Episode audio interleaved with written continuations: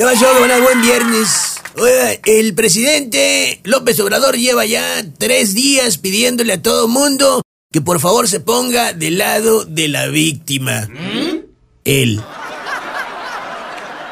Pero, porque siempre hay un pero, y esto no es de risa, ni de burla, ni de nada. En tiempos de austeridad parece que el más reciente y vergonzoso escándalo por la tragedia es por culpa de la más delicada de las austeridades, es decir, la austeridad moral. Este pero anterior es un pero de calidad. Parece que este señor entiende que ponerse en el lugar de los demás significa ponerse en su propio lugar porque todos los demás deberían obligadamente y permanentemente ponerse en el lugar de él.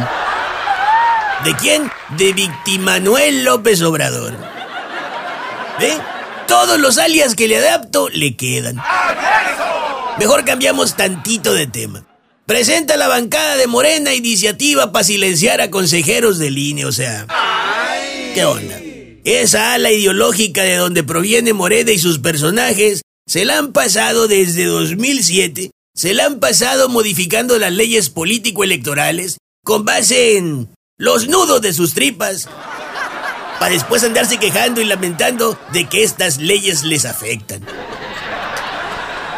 Si se salen con la suya, luego en el futuro ni se van a acordar y van a reclamar.